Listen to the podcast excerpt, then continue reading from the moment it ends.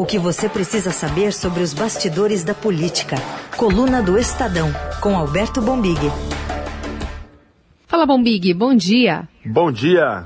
Vou começar falando sobre a suspensão da monetização de canais bolsonaristas na internet, determinada pelo Corregedor-Geral do Tribunal Superior Eleitoral, Luiz Felipe Salomão, que deve congelar valores milionários arrecadados por produtores de conteúdos considerados ofensivos à democracia e ao sistema eleitoral. Somente no YouTube, os 14 canais atingidos pelo despacho podem gerar até 15 milhões de reais por ano em receita, segundo uma estimativa da Social Blade, que é uma ferramenta ali que produz estatísticas para as redes.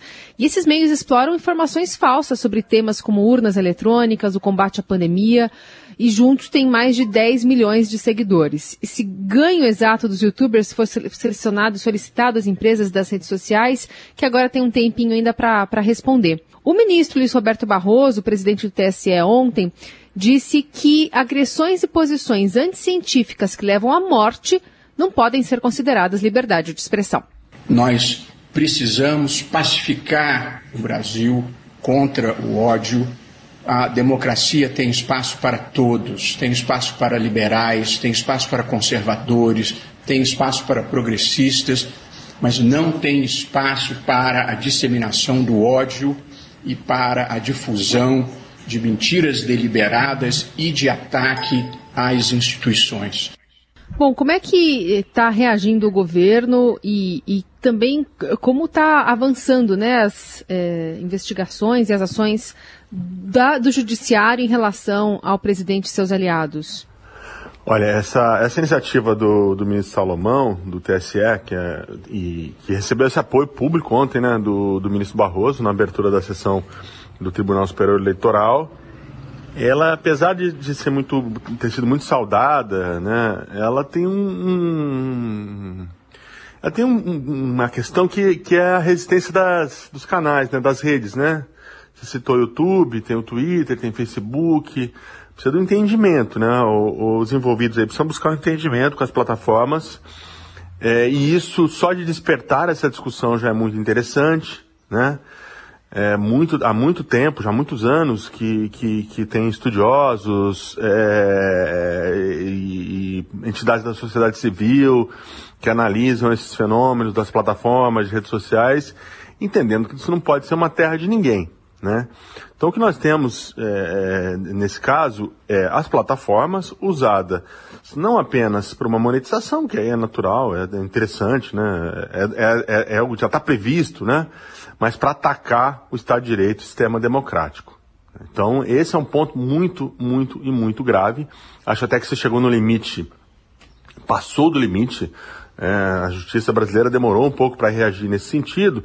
E a ideia do Salomão, eu acho que, é, que também está amparada com o Barroso e também com o ministro Alexandre de Moraes do Supremo, é tirar oxigênio, né? Falando português mais claro, é tirar oxigênio desses canais, né? Que é o oxigênio financeiro. Tanto que o Barroso fala, nem tudo na vida é dinheiro. E cita essa questão da, de que não pode ser usada para uh, propagar uh, ideias anticientíficas, né? notadamente com relação à pandemia, à democracia e tudo mais. Acho que agora foi desferido, e até onde entendi, o, o ataque mais forte é, a esses grupos, porque você mexer com a questão do dinheiro, com o financiamento desses, desses desses sites, dessa propagação de mentiras é a coisa mais, talvez mais eficaz que pode ser feita, né? Além da justiça, é, dos mandatos, das liminares que o, que o Alexandre Moraes tem, tem travado no Supremo e a classe política sentiu. Então, vou dar um exemplo aqui que está é, bem fresco. O PTB, a nova direção do PTB, já que o Roberto Jefferson está preso desde sexta-feira passada, fazendo uma semana hoje, organizou um ato de desagravo ao, ao Roberto Jefferson em Brasília. Né? Aí convocou lá uh, o clã Bolsonaro, Eduardo Bolsonaro foi, chamaram os uh, parlamentares de outros partidos, dirigentes do próprio PTB. Pois bem, não apareceu o parlamentar do PTB. Praticamente não tinha senador e nem deputado do PTB. Aí eu fui apurar. O que, que aconteceu? Por que, que os deputados, que eram tão leais ao Roberto Jefferson, não foram? Medo de que chegassem lá, fossem pedissem para que tirassem fotos segurando arma, fotos segurando cartazes ofensivos ao, ao Tribunal Superior Eleitoral. Basicamente, medo de ser preso. medo de, ser, de sofrer alguma retaliação da justiça. Então você vê, isso funciona assim. Pelo menos na classe política, já sentiu, e, e a gente vai falar um pouco mais, né? Está tendo mandato agora de, de, de busca e apreensão contra o deputado Otônio de Paula, do Rio de Janeiro, do PSC também, é, pelo mesmo motivo. Então a classe política já está percebendo que dá espaço, dá vazão para esse tipo, ou, ou, pelo menos é, amplificar essas ideias propagadas por essa, por essa rede de, de mentiras, ela vai ter problemas com a lei, né? vai ter problema com a justiça eleitoral. E nós estamos aí na boca de uma eleição. Então, surte sim efeito. É, não é o efeito ainda que todos esperam, não adianta só apenas a classe política ficar com medo, né? É preciso que quem esteja envolvido nesse sistema de produção de notícias falsas e de ataques também sinta esse peso, também é, sinta aí a, a, as consequências dessa, dessa não é, não é uma brincadeira, né? Porque é sério demais, né? Mas dessa, dessa campanha, né? Articulada, orquestrada, que já vem de tanto tempo de propagar mentira e atacar as instituições. Uhum. Bom, Mombigo, o presidente Bolsonaro, que é personagem principal até de vários desses canais e também compartilha esses conteúdos, está irritado com o Supremo e se insurgiu de novo agora. A novidade é essa, a notícia do dia também, contra um artigo do regimento interno do STF que permite a abertura de investigações de ofício, ou seja, determinadas por ministros sem necessidade de aval da Procuradoria-Geral da República, por exemplo, como fez o ministro aí, está fazendo o ministro Alexandre de Moraes no inquérito das fake news, que atinge o, a rede bolsonarista, até mesmo o próprio presidente, que agora está sendo investigado e foi enviada ontem uma ação ao STF pela Advocacia Geral da União pedindo a suspensão liminar dessa parte do texto até um julgamento definitivo do tema no plenário do tribunal. E, e aí, é mais uma investida que pode ser derrota lá na frente? É, é provável, né? Esse, ele está indo num ponto que é o início da, da, da talvez seja a origem dessa recente, pelo menos, dessa disputa toda, né? Que é lá em 2019, quando o Toffoli abre, abre o inquérito, né? É, que vai investigar a, a essa produção de fake news. Estava muito no contexto da Lava Jato, o Bolsonaro ainda era é, recém, tinha acabado de tomar posse, ainda tinha muito mais apoio na sociedade. É, vocês obviamente devem se lembrar, o ministro Toffoli foi muito criticado, né? Ele abriu o inquérito, ele designou Alexandre Moraes. É, então o Bolsonaro recorrer contra isso neste momento eu acho primeiro, primeiro que fica abaixo do que ele vinha prometendo, né, nessa guerra com o Supremo, que era atravessar lá a Praça dos Três Poderes, cercado de, de, de aliados, para entregar o pedido de impeachment do Barroso e do Alexandre Moraes. Né. Eu acho que terminando a semana, de alguma forma ele teve que fazer um gesto político aí para essa base dele, né, para esses apoiadores dele, é, porque foi no sábado que ele fez essa ameaça de, de apresentar, protocolar o impeachment dos ministros. E aí fica aquele vai para lá, vai para cá, é, aparece os bombeiros dizendo não, vamos convencer o presidente. É, enfim, ele mobiliza o noticiário, né? Isso aí já é um ganho político para ele. Mas é, eu entendo que, essa, que ele, também esse gesto de, de, de questionar a, o ato de ofício para abrir, abrir os inquéritos é uma resposta. Tentar dar uma resposta, tentar manter essa guerra aquecida, tentar dizer que não recuou e no limite, quem sabe ele consegue alguma coisa. Concordo com você, acho pouco provável. Isso, isso no plenário é muito, é muito difícil que os ministros entendam que, que, que tudo que foi feito até agora, né, não está valendo, né? Porque o inquérito das fake news, ele é um ato de ofício, né? O, original, lá de trás do, do ministro Toffoli. É, ficou abaixo do que ele havia prometido, mas ele mantém acesa essa chama de, de, de confrontar, de enfrentar o STF. Né? Mas, como disse, não acho que isso tem muita chance de prosperar, do STF limitar seus próprios poderes, né? Sim. Aliás, esse movimento de Bolsonaro vem justo num outro momento em que os representantes do Legislativo, do Judiciário e até do Executivo têm trabalhado para restabelecer pontes. Então, a gente teve essa semana o presidente do Senado, Rodrigo Pacheco, ministro da Casa Civil, Ciro Nogueira, vulgo amortecedor, pedindo ao presidente do Supremo, Luiz Fux, que retome o, o diálogo sobre e entre poderes para tentar conter essa crise política. Esses encontros ocorreram após o presidente Bolsonaro ter ameaçado pedir esse impeachment ao, aos ministros Moraes e Barroso.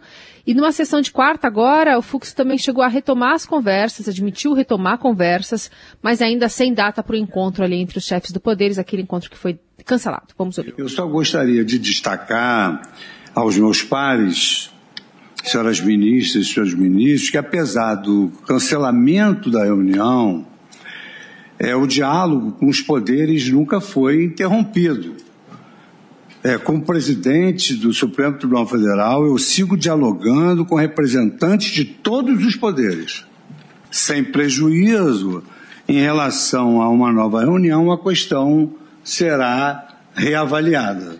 Meio que, vamos dizer, que é, no discurso dá para falar isso, mas nos bastidores não dá para alguém é, sentar para conversar se o presidente continua atacando fogo na álcool na fogueira, né, Bombig? Pois é, assim, como você disse aí, o vulgo amortecedor, que é o ministro Ciro Nogueira, é...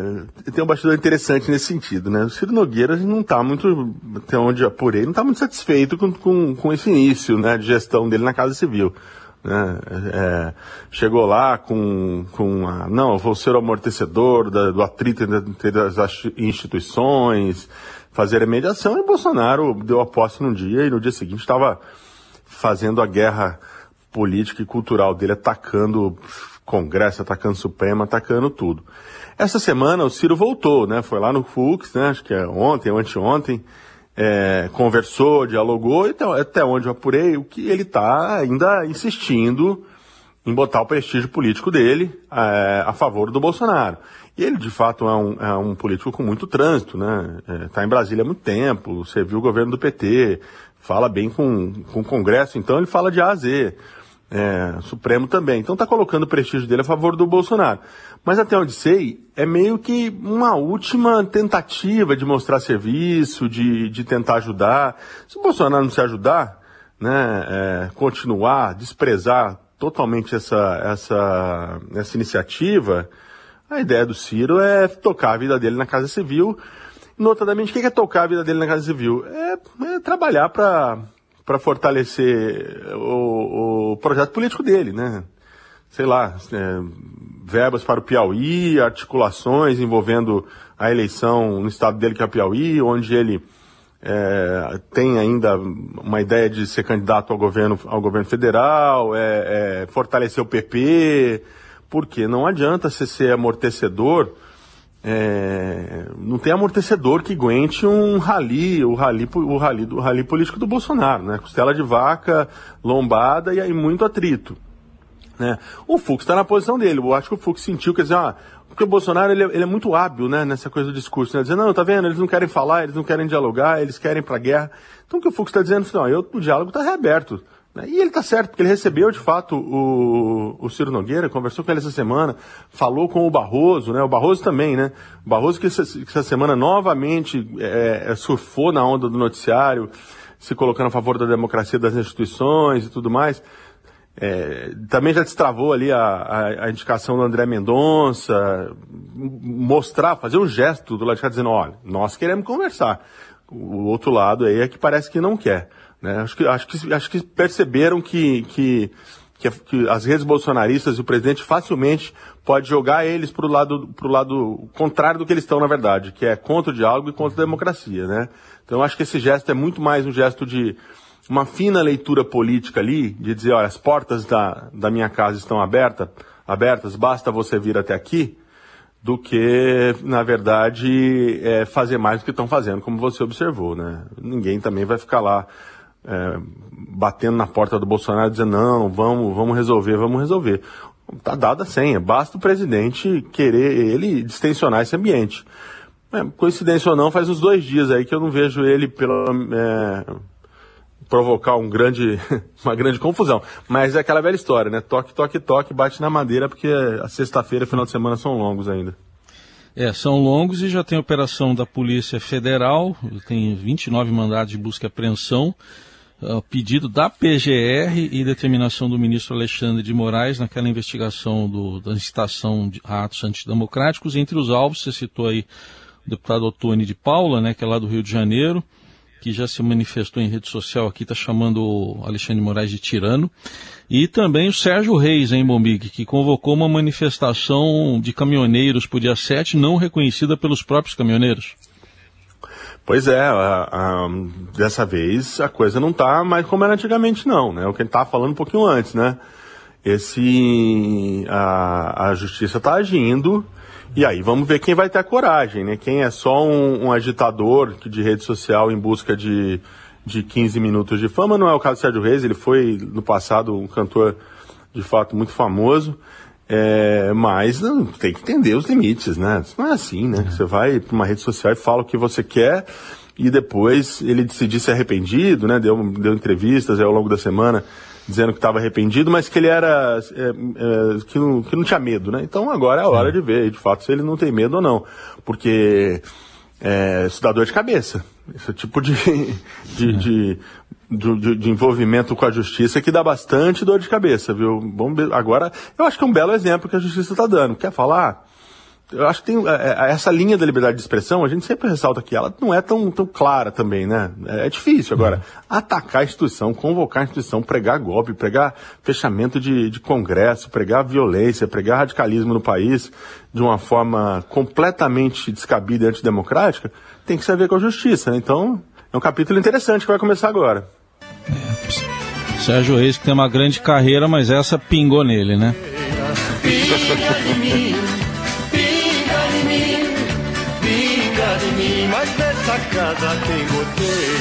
Pinga de mim, pinga de mim, pinga de mim. Lá no bairro onde eu moro tem alguém que eu adoro. É Falando em bairro onde mora, daqui a pouco a gente vai conversar com o Mombig sobre Isso. alguém que está de mudança, né, do Rio de Janeiro para São Isso. Paulo. Só para não perder a chance, está respingando em muita gente, né, Raíssa, essa história toda. É. é. é esse que está mudando de São Paulo vai falar biscoito ou vai falar bolacha agora? Isso que é minha Agora dúvida. vai ter que falar bolacha. Ah. Coluna do Estadão, versão áudio aqui na Rádio Eldorado, também vira podcast com Roberto Bombig. E agora para falar de um novo integrante do governo de São Paulo, que é o deputado Rodrigo Maia, que vai assumir, ele é do Rio de Janeiro, e vai assumir a Secretaria de Projetos e Ações Estratégicas a convite aí do governador João Dória e vai ser o responsável pelas privatizações e concessões em andamento no estado de São Paulo.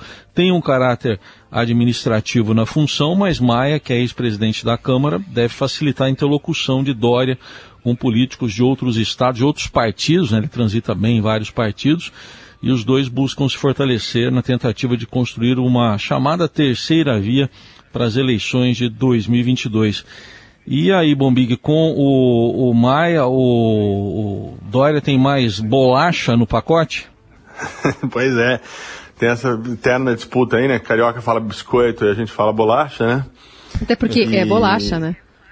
É, até porque é bolacha, obviamente, coloquei na coluna hoje, né? Não, não, há a menor dúvida disso.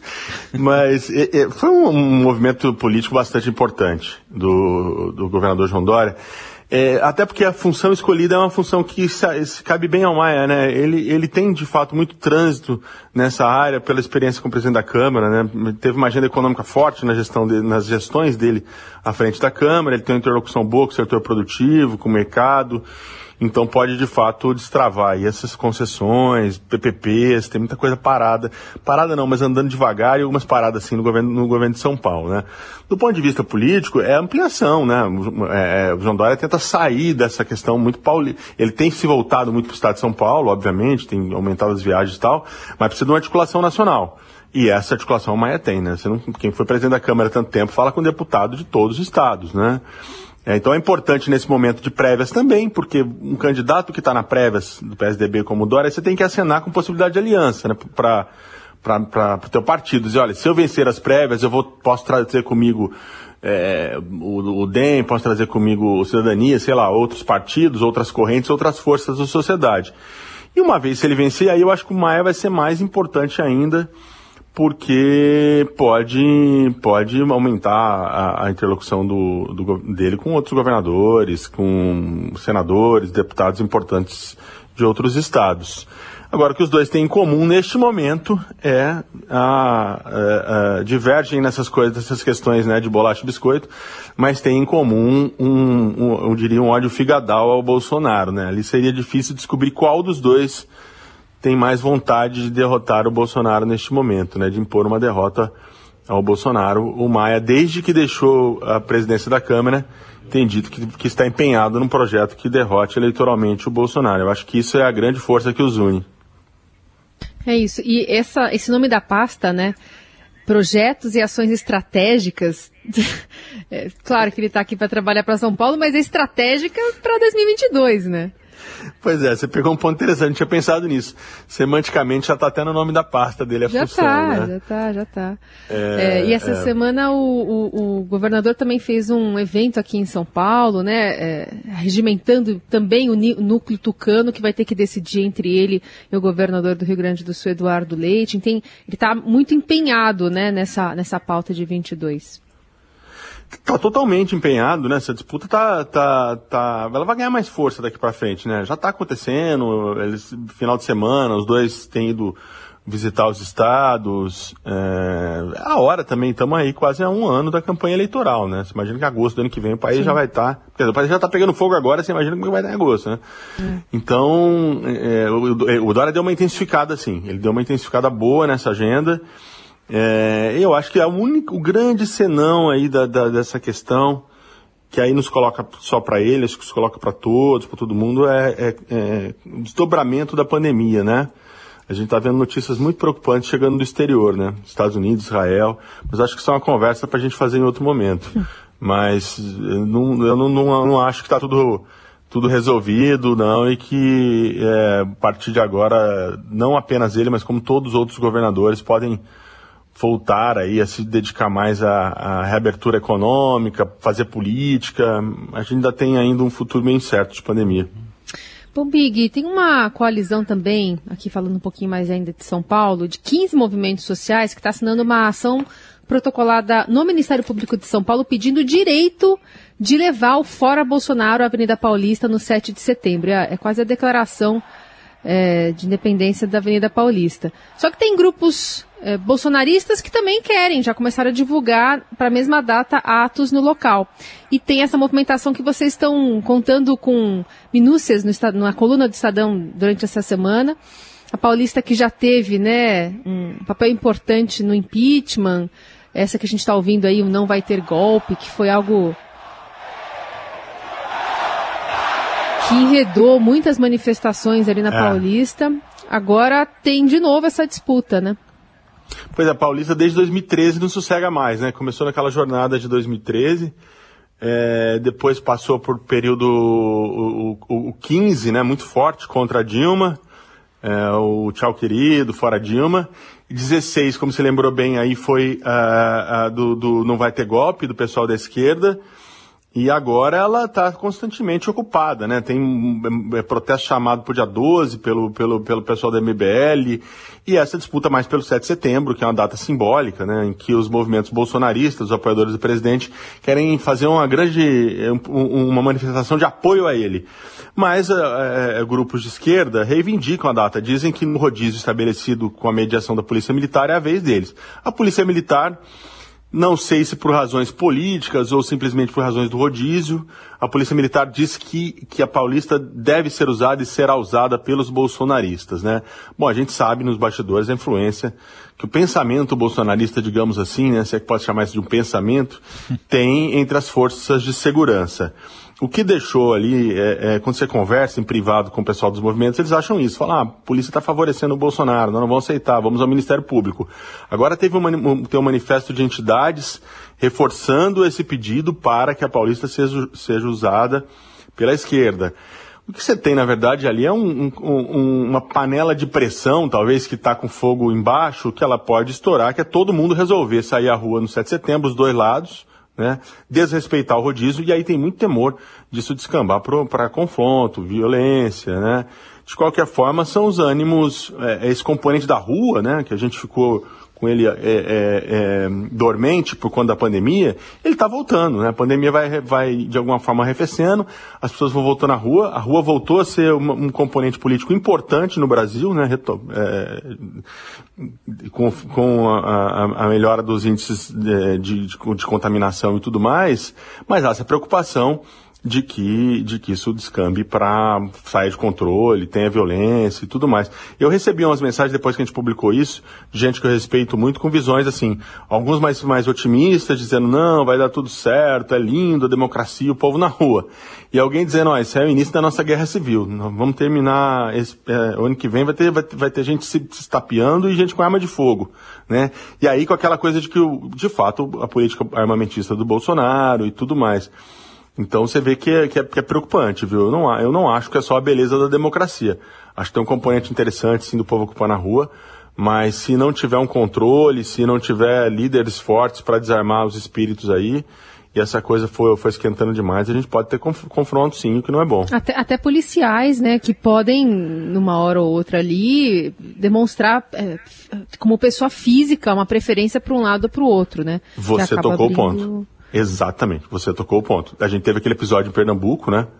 Ainda no semestre passado, é, na, no, no, da polícia muito violenta nos atos contra o Bolsonaro. Depois, acho que aquilo os governadores chamaram um pouco atenção. Mas isso não, é coisa que você simplesmente faz um ato administrativo e desarma os espíritos.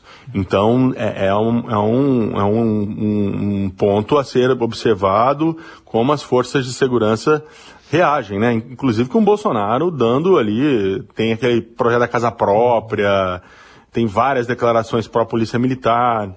Então a força que nesse caso seria a mediadora, né, que são as forças de segurança, a polícia militar, ela também então, é, é, tem ali um, um, um, componente político, né? Vai ser uma situação difícil de, de ser resolvida. Vamos ver se daqui até, até o 7 de setembro está chegando aí, mas na próxima semana alguns dois lados topam ceder e abre mão, né? Senão. É 7 de setembro não vai ter acabado a pandemia também, né? Tem isso. Não vai ter é. acabado, mas acho que também não vai, dar, não vai ter piorado, né? É, assim, pelo é que, que tem um percebendo... lado que vai se manifestar de máscara e outro sem máscara, né? Exato, assim, é, eu estava até ouvindo uma fonte aí que diz o seguinte, olha, se deixar para o Ministério Público resolver, ele vai tomar a decisão que é, ninguém usa, que é mais fácil, assim, né, teoricamente, né? Ah, então tá, então ninguém vai usar. Só que assim, ninguém usa e as pessoas ficam em casa, né? Esse é um ponto, né? Será que, que, que ou, ou, ou esses protestos vão... Porque hoje você convoca, né? Você manda um, numa rede ali de WhatsApp, você consegue convocar um protesto, né? E mais, né? Tem também uma expectativa de bastidor, né? Isso, e o presidente, ele, ele já fez motociata aqui né, em São Paulo, né? Ele pode é, desrespeitar qualquer decisão, qualquer acordo que seja firmado com a, parte, com a PM ou com o Ministério Público, o Bolsonaro aparecer e falar, não, vou fazer uma motociata 2, vou subir no trio elétrico, como ele fez no Rio de Janeiro do lado do Pazuello. É uma questão complexa. E você tem toda a razão. A, a pandemia não acabou. Talvez não seja ainda a hora da gente colocar ainda milhares e milhares de pessoas nas ruas. Mas depois que nós tivemos até jogo de futebol com estádio, com bastante gente em estádio nesse final de semana, é difícil se argumentar que não pode fazer protesto, né?